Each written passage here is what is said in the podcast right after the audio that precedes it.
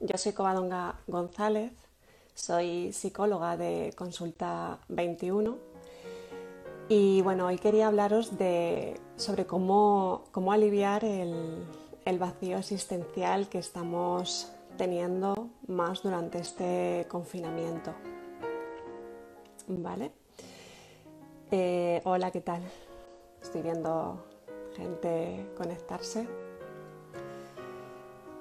Bueno, os voy a ir eh, hablando un poco para, no, para que no se alargue demasiado, ¿vale? Y, bueno, cualquier duda que vayáis teniendo me las podéis ir preguntando, que yo iré contestando como, como os vaya leyendo, ¿vale? Bueno, es la primera vez que esto, que, que no se haga muy pesado. Bueno, eh, antes de nada quería haceros una, una pregunta, ¿no? ¿Cómo, como sería cuál es nuestro sentido de existencia ¿no? hoy, hoy en día y sobre todo con este confinamiento que estamos todos viviendo. Eh, digamos que estamos teniendo más eh, sintomatología relacionada con, con, la ansiedad, sintomatología relacionada incluso con más apatía, con más eh, motivos depresivos, entonces, eh, esta sintomatología tiene mucho que ver con el vacío existencial que iré introduciendo poco a poco. Eh, esto tiene que ver con el sentido que cada uno de nosotros damos a nuestra existencia. Para ello, pues tendríamos que ver qué es esto de la existencia, ¿no? nuestro propio sentido y qué es ser persona, porque ser persona es, pues es mucho más que ser mente solo, que ser solo cuerpo. ¿no? Ser persona al final es un, camino, ¿no? es como el viaje más valioso que, tenemos.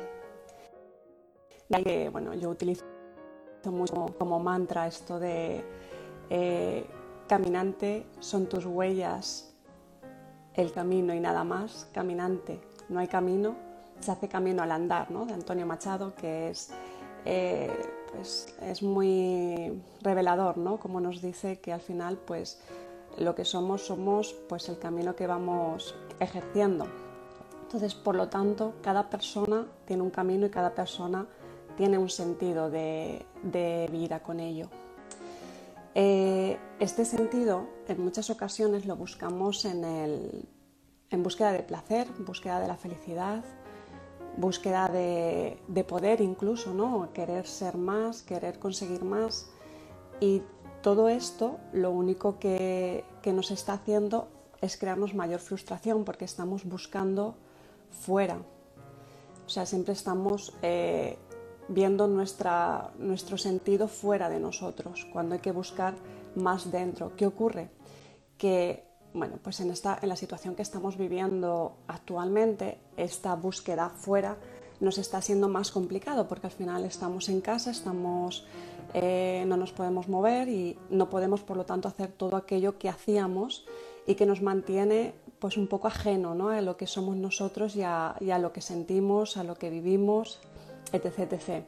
Entonces, eh, cada vez que intentamos buscar fuera, eh, puede que nos generen mayor frustración.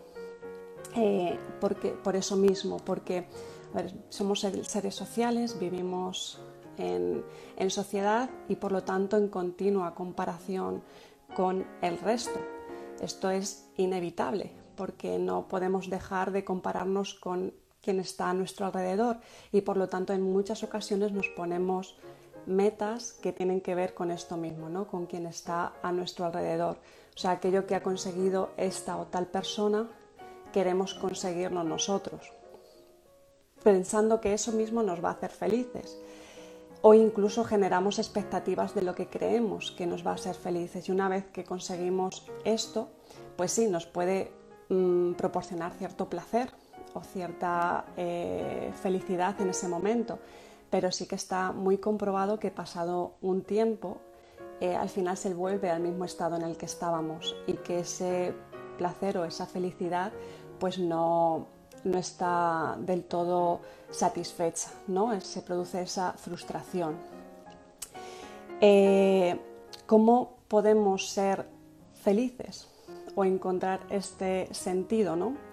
Es, eh, digamos, mm, aceptando lo que somos y lo que estamos sintiendo, aunque ello tenga que ver con el, con el sufrimiento. Eh, hay un, un, libro muy interesante de Víctor Frank, que es El hombre en busca del sentido, para aquel que no lo haya leído.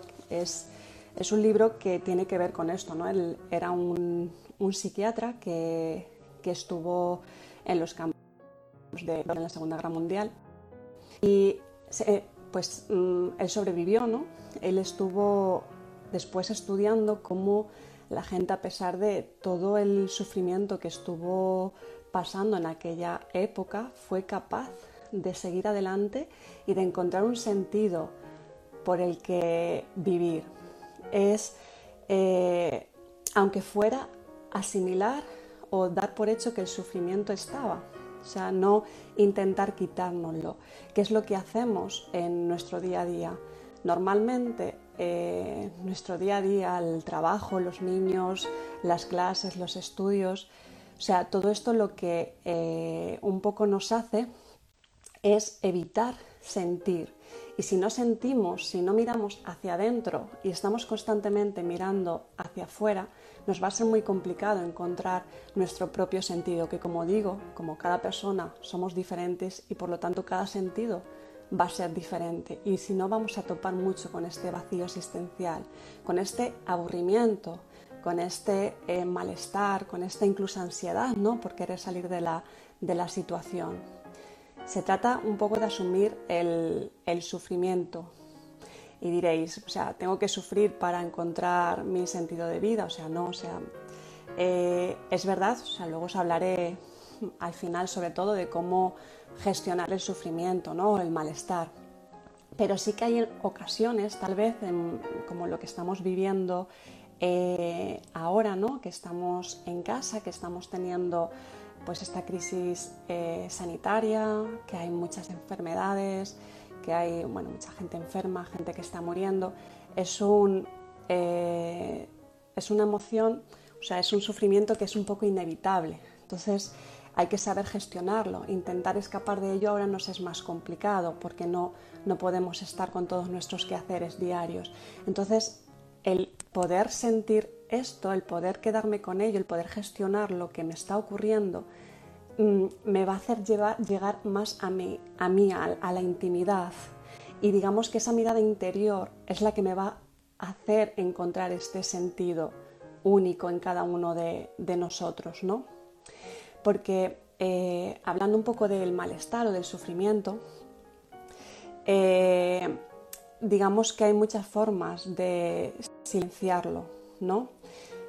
Solemos suprimirlo, esto es evitándolo, ¿no? Esto es eh, cómo nos generamos expectativas y por tanto frustración. Tiene mucho que ver, cada vez yo eh, me encuentro más en, casa con, bueno, en casa o mejor dicho, en, la clínica con, niños que vienen con ansiedad, con, eh, en los exámenes, se quedan exámenes en blanco. Genera mucha ansiedad el hecho de no mm, poder cumplir las expectativas que muchas veces vienen dadas por los padres. Eh, luego también tienen mucho miedo a esos suspensos, ¿no? A, no conseguir eso que creen que tienen que hacer, ¿no? que es aprobar. Y lo, pasan realmente mal. Incluso hay casos muy graves que llevan al, suicidio por esta frustración. ¿Por qué? Porque estamos acostumbrados a tenerlo todo de forma inmediata. O sea, es, eh, hablamos de conseguir cualquier cosa y a los niños se les está dando de forma inmediata, no generan una espera, no generan un poco de, em, no sé, de, malestar, ¿no? De... Perdón, estaba, estaba leyendo por si hay algo que me, estáis comentando y poder contestaros. Eh, esta forma de, educar que estamos teniendo, ¿no? porque digamos que anteriormente era el contrario, ¿no? se nos quitaba de muchos lujos y ahora parece que lo damos todo, ¿no? Y encima, sobre todo las personas que trabajamos, ¿no? que, ya somos tanto hombres como mujeres, cuando tenemos niños es como que tenemos esa sensación de culpabilidad por dejarlos. Entonces es como toma esto, toma lo otro para que ellos se sientan mejor. Entonces esto les hace muy intolerantes a la frustración. Entonces no saben manejar el malestar y les genera mucha ansiedad, sobre todo en temas escolares. Esto en cuanto a la supresión del sufrimiento. Luego hay otra parte que es la evasión del sufrimiento, ¿no? Que esto es el que, por ejemplo, o no quiere ir al médico, no quiere obtener los resultados, no estoy enfermo, pero no quiero saber que estoy enfermo, no quiero ver mi realidad. Es una forma de suprimir el malestar, ¿no? Que es eh, mediante la evasión. O sea, prefiero no hacer frente a esta realidad. Entonces no quiero tener nada que ver. Es como que lo normalizo, ¿no? Y no me doy cuenta de que realmente estoy enfermo. Estos son problemas del directo. Perdón, que se me mueve el móvil. Vale. Y por último está el rechazo sistemático que tenemos, que esto es rechazar cualquier tipo de sufrimiento. Es cómo rechazamos la gente tóxica que hablamos, ¿no? Gente que lo pasa mal o gente que está triste, nos alejamos de ella, no la queremos en nuestra vida, ¿no? Es como que nos crea eh, ese rechazo, que esto es como no, no quiero saber nada del, del malestar, del sufrimiento, y así la llamamos, ¿no? Gente tóxica. Y eso también es otra forma de no querer tener ningún tipo de contacto. ¿Cómo podemos manejar la culpabilidad? ¿no? no llego a todo y me siento muy culpable. Eh, a ver, la culpabilidad es, un, es una emoción muy. Es, una emoción más infantil. Esto, aunque después os voy a explicar esto, es una emoción porque eh, que nos lleva a. Pues digamos que cuando somos niños de todo nos sentimos culpables. Cuando somos adultos seguimos manteniendo estos eh, estas emociones arraigadas en, nuestro pasado. Entonces es intentar ver dónde me lleva esta culpabilidad, qué me está haciendo sentirme culpable, porque de la culpabilidad van a salir varias emociones, ya pueda ser enfado, ya pueda ser eh, frustración, ya pueda ser miedo, incluso que tiene mucho que ver con la culpabilidad. Y poder mm, tomar nota de ellos, poder tomar nota de cada una de estas emociones, poder sentirla y poder calmarla al mismo tiempo y viendo que yo no soy esa eh, niña que, soy, que, era ¿no? y que ahora puedo gestionar esto de otra forma.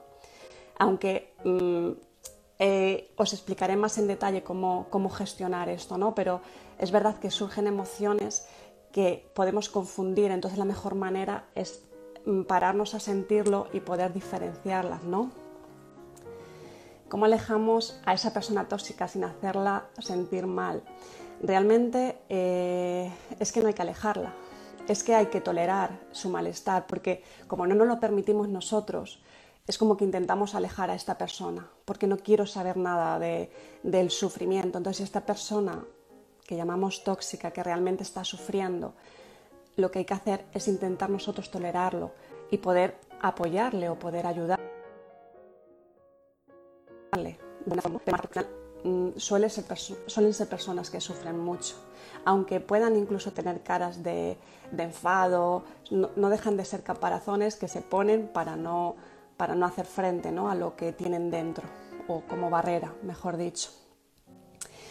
Eh, hablando del sentido del sufrimiento, al final en la, conducta del hombre no es dictada tanto por las, por las condiciones ¿no? que nos encontramos, sino cómo tomamos decisiones ante las condiciones que nos encontramos. Es decir, no es tanto cambiar nuestras circunstancias, sino cómo yo me enfrento a estas circunstancias. Aquí es donde podemos encontrar este sentido del que os estoy hablando, ¿no? Porque, como os digo, ahora sobre todo eh, este sufrimiento lo estamos teniendo mucho, eh, los que se están procesando mal, puesto eh, no podemos despedirnos de las personas, el aislamiento y sobre todo la enfermedad. La enfermedad es lo que más eh, nos cuesta aceptar, porque la enfermedad es la pérdida no solo de la capacidad física, sino es la pérdida del trabajo, de las relaciones, de la intimidad, es la pérdida de ilusiones, de metas. Y todo esto mm, al final eh, es lo que más sufrimiento nos causa. Por, esto está, por eso está situación está trabajar mucho este trauma ¿no? que va a generar el, confinamiento y todo, todo lo que ello ha conllevado. ¿no? Entonces habría que, sentirlo. Eh, os sigo leyendo. Vale, eh, me, preguntáis eh, Sí, bueno, es verdad que después de tanto tiempo estamos muy aburridos y hay miedo a descubrirnos tal y como somos, ¿no? Sí, es verdad, pero eh, hay que hacerlo, es decir, hay que pasar por esa barrera, ¿no? No hay que evitar la barrera, no hay que evitar el aburrimiento, no hay que evitar el malestar que esto me provoca, sino que hay que pasar por que nosotros somos, ¿no? ¿Cómo hacemos eh, para afrontar la sensación de soledad? Mm, sí, esto, eh, si queréis, o sea, lo, porque mm, después os voy a, hablar de cómo afrontar todas estas emociones de malestar que nos están ocurriendo y cuáles van a ser la mejor, la mejor forma de poder llevarlo a cabo. Como os digo, antes de nada, tiene que ser sintiéndolo, sintiendo la soledad, sintiendo el aburrimiento, sintiendo la tristeza, la que sea que tengo que, que me está ocurriendo, lo voy a sentir, no lo voy a evitar, darme cuenta de esto, no darme cuenta de cuando estoy evitando, de cuando mm, me encuentro conmigo mismo, se me va a la cabeza otras cosas, que dónde se me va, dónde estoy, me estoy yendo al futuro por, porque me estoy preocupando. Al final las preocupaciones sobre el futuro no deja de ser una forma de evitar estar conmigo en este momento. Es como salgo de aquí, o sea, y la ansiedad es como salgo de esta situación que no puedo aguantar. Entonces hay que eh, quedarnos un poco con, nosotros, hay que sentirlo y tomar conciencia. ¿no? Los que trabajáis conmigo ya sabéis ¿no? que yo soy mucho de, eh, desde las tripas, ¿no? desde afuera, ¿no? todo lo que son los las justificaciones, las razones las vamos a dejar fuera y vamos a trabajar desde las tripas, sentirlo, sin justificarlo, sin razonarlo, sin intentar encontrarle una razón. Vamos a sentirlo desde dentro. Es, por ejemplo, eh, aquí hablo de validar emociones y vuelvo al, a un ejemplo con los niños, ¿no? Eh, cuando un niño está enfadado, cuando un niño está triste, cuando un niño, estas emociones que consideramos malas, ¿no? No las validamos, o sea, directamente queremos sacar a los niños de esa situación. ¿Está enfadado? Pues mm, que salga de esa situación como sea, lo voy a intentar. Que está triste, venga, le voy a dar cualquier cosa para que se ponga alegre. Es como que calificamos, ¿no? Ya empezamos a calificar qué emociones son buenas, qué emociones son malas. Entonces, eh, esto lo que hace es no validarlo. Si está enfadado hay que ver qué es lo que le ocurre a este niño para que esté enfadado, porque algo está pasando, ¿no? Eh, qué es lo que le ocurre eh, a este niño que está triste, porque es como, ay, qué feo te pones cuando estás triste, qué bonita cuando sonríes, ¿no? Entonces ya estamos mm, catalogando a los niños de a las emociones de buenas y malas, incluso a los niños, ¿no? Porque un niño es bueno o malo en base a la guerra que a mí me dé, que, le dé a los papás. Entonces esto ya hace que, empecemos a, mm, o sea, eso mismo, ¿no? A discriminar las emociones y a evitar emociones que hay que sentir, ¿no? Que, que, que, tenemos y que hay que ser conscientes. Entonces, como me estáis preguntando sobre cómo funciona la emoción y estos pensamientos, ¿no? que estamos teniendo tantos pensamientos, os voy a ir explicando un poco cómo, cómo lo vamos a hacer a, través de unos pasos, ¿vale? Eh, eso es. Vale, antes de nada, vamos a llegar a, lo de los pensamientos y las emociones, pero quiero hacerlo por pasos porque es la forma que yo creo que os va a ayudar algo más a, gestionarlo, ¿no? Antes de nada, primero, ser consciente de mi malestar. Tengo que ser consciente, ¿vale? De que eh, tengo un malestar, de que lo estoy pasando mal, que es este malestar, ya sea dolor o lo que sea, ¿no? Porque es como, como todo como no, como cuando tenemos un dolor orgánico. Al final, si yo tengo un dolor de estómago orgánico, mm, para curarme seguramente a lo mejor me tienen que operar y si me tienen que operar seguramente tenga más dolor aún en el posoperatorio, pero tengo que pasar por ello para que finalmente mi dolor de estómago mejore, ¿no? Pues con las emociones es lo mismo, con los pensamientos, ¿no? Hay que dejarlos estar, hay que sentirlos, aunque sea malestar y dejarlo estar, ¿no? Para poder curarlo, para poder sanarlo. Entonces hay que aceptar las emociones, ¿no? Es dejarlo estar, soy consciente de mi malestar y lo acepto. Aceptación no es resignación, ¿no? O sea, la resignación es algo más pasivo, la aceptación es comprender lo que me sucede, es eh, no justificarlo, saber que esto me está ocurriendo, lo merezca o no lo merezca, no intentar buscarle un porqué, eh, ni, ni intentar juzgarlo, ni nada, es simplemente aceptarlo, comprenderlo y hacerme con él, ¿no? Hacer frente a esto que me está ocurriendo, ¿no? Es lo que soy o estoy en este momento, ¿no? No puede ser justo, puede ser injusto, pero me tengo que quitar de, esta, de, esto que es la cabeza, ¿no? que al final me intenta dar un porqué a, estas situaciones. Una vez que yo soy consciente de mi malestar, que una vez que acepto esto que me está pasando, estas emociones, sentirlo, o sea, sentirlo, eh, sentir la angustia, la tristeza, el miedo, eh, lo que sea que estamos sintiendo, el dolor incluso, ¿no? Y e empezar a identificar las emociones. O sea, yo lo siento y las voy a, digamos, a separar, ¿no? ¿Qué, estoy sintiendo? Pues esto, estoy sintiendo lo otro, ¿no? Intentar separarlas, escribirlo, eh, como queráis hacerlo. Esto tenéis que tomar un momento con, vosotros mismos, ¿no?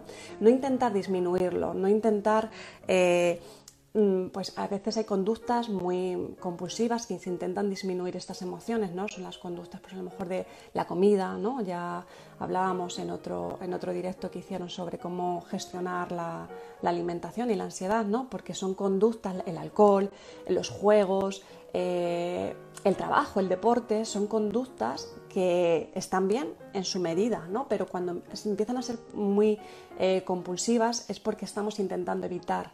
Entonces, no hay que evitarlo, hay que sentirlo tal cual viene y diferenciarlas, diferenciar cada una de, estas emociones que me está sucediendo, intentar separarlas como por escrito, como darle una puntuación, ¿no? intentar darle una puntuación del 1 al 10, qué es lo que más estoy sintiendo, qué es lo que menos, ¿no?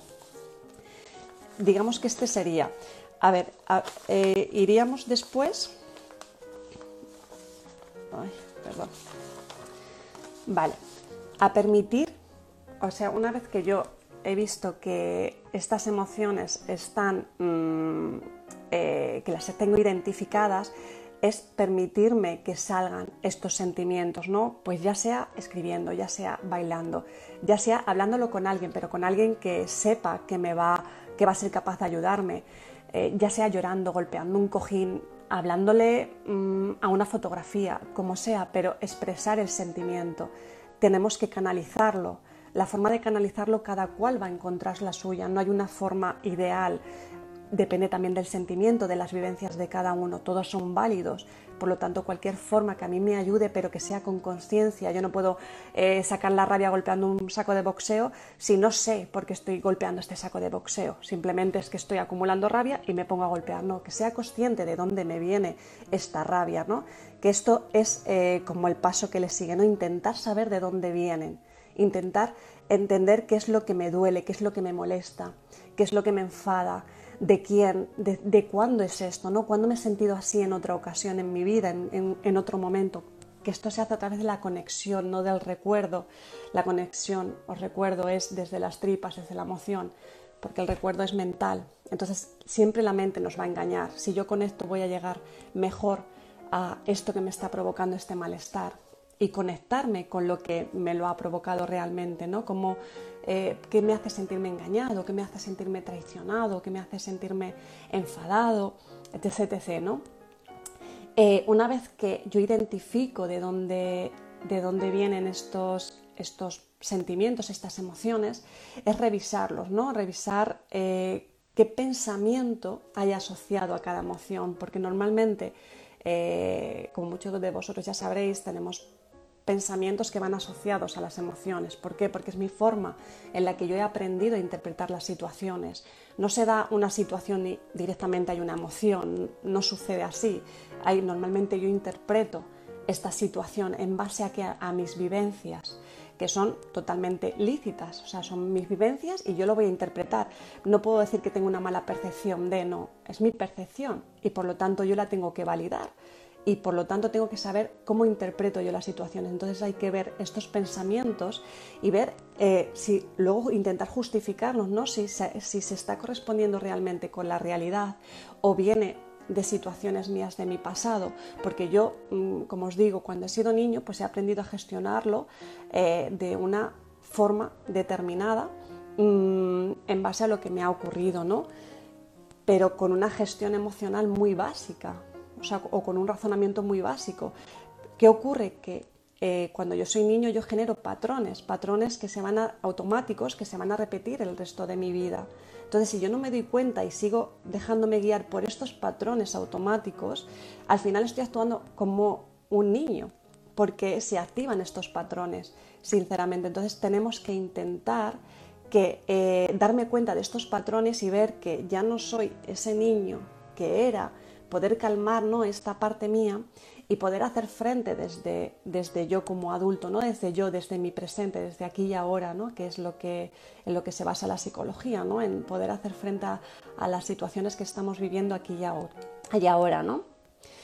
y eh, bueno, y por último es, pues sería eso, ¿no? no causarnos un daño innecesario ¿no? con, eh, con la culpa, con los sentimientos de malestar, ¿no? saber poder diferenciar estas emociones en nosotros y no causarnos mayor eh, malestar con ello, ¿no? no machacarnos, que somos muy machacones, muy críticos con nosotros mismos, más que ninguna otra persona lo pueda ser, somos los mayores críticos. Entonces hay que darnos cuenta de estas partes que en algún momento pues, nos ayudaron, ¿no? partes nuestras que nos ayudaron a, a afrontar tal cosa y que ahora nos están machacando ¿no? para no caer en aquello que en su momento nos pudo haber hecho, hecho daño. ¿vale? Entonces, esto es lo que yo os puedo decir hoy, ¿no? Eh, leo preguntas, ¿vale? ¿Qué me estáis haciendo? Vale, aquí tengo eh, cómo hacemos para no enfadarnos con esa persona que nos ha hecho daño en su forma, con su forma de actuar. Vale. Eh, a ver, cuando nos enfadamos, Mm, normalmente el enfado es una, es una emoción totalmente válida, pero es una emoción que a mí me está eh, tocando algo, ¿no? O sea, que me está tocando algo que me duele y yo reacciono con enfado, es decir, percibo algo mm, que puede ser dolor, lo que pasa que mm, como no lo no, no, quiero tocar el dolor, lo que os estoy comentando, directamente me voy al enfado, a mi patrón de enfado. Entonces hay que intentar hacer ver este, o sea, sentir este dolor, antes que ser conscientes de cuándo directamente me he ido al enfado sin sentir el dolor. Porque si yo me enfado es porque algo me ha herido. Y si me ha herido, lo que tengo que hacer es sentir este dolor, sin irme al patrón de enfado, que el patrón de enfado me va a defender, ¿no? O voy a atacarle, me va a defender desde el ataque. Entonces va a crear mayor conflicto. Yo voy, si yo voy desde el dolor, desde lo que me ha provocado, desde cómo me siento, dejo de atacar a la otra persona y puedo, digamos, gestionar mejor el, enfado con esto, ¿no? Eh, preguntas sobre eh, pensamientos en cascada y repetitivos. Sí, cuando nos vienen eh, los pensamientos automáticos negativos sobre todo, ¿no? que, suelen, que suelen aparecer. Aparte de, poder, a ver, los pensamientos cuando se vuelven tan obsesivos, tan repetitivos, es eh, también una forma de em, distracción, de, en, cuanto a la emoción, ¿no? Todos los pensamientos intentan distraernos de estar aquí con nosotros.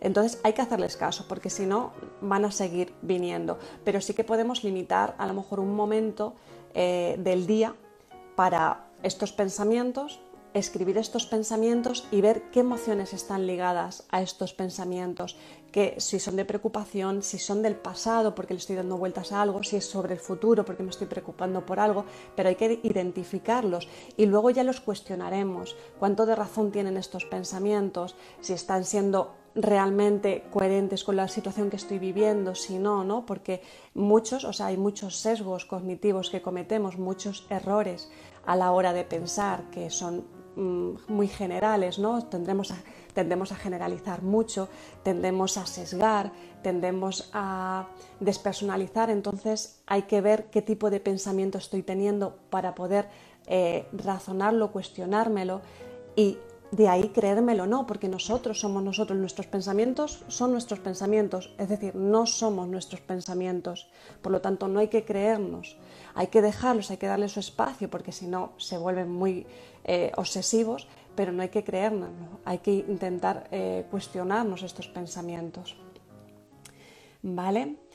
Eh, ¿Cómo dejar de pensar tanto? ¿Cómo descansar la mente?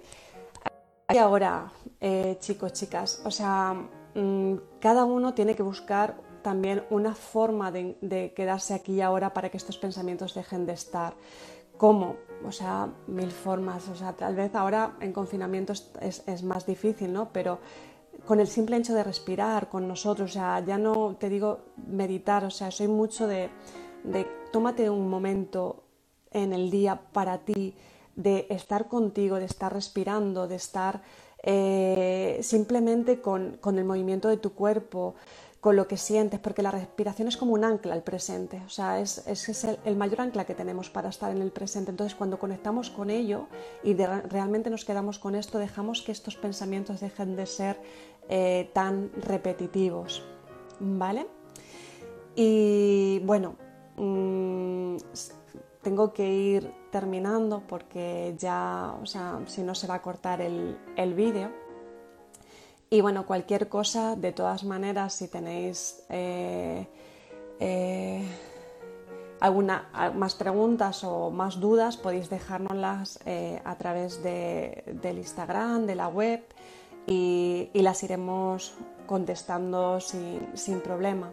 Aún así, eh, vamos a, trabajar más, vamos a hacer más directos, eh, vamos a intentar pues, resolverlo, pues todas las dudas que vayáis teniendo. También os podéis proponer ¿no? qué es lo, qué es lo que, de que os gustaría hablar o qué os gustaría que, que, hablásemos eh, para intentar que este confinamiento pues, sea lo más mm, saludable posible por lo menos para nuestra salud mental, ya que está siendo muy duro. Y muchas gracias por, haberme escuchado, por haber estado ahí en una tarde de, Jueves Santo, ¿no? a pesar de, que estamos confinados.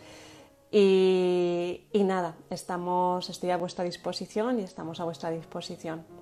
Un abrazo para todos.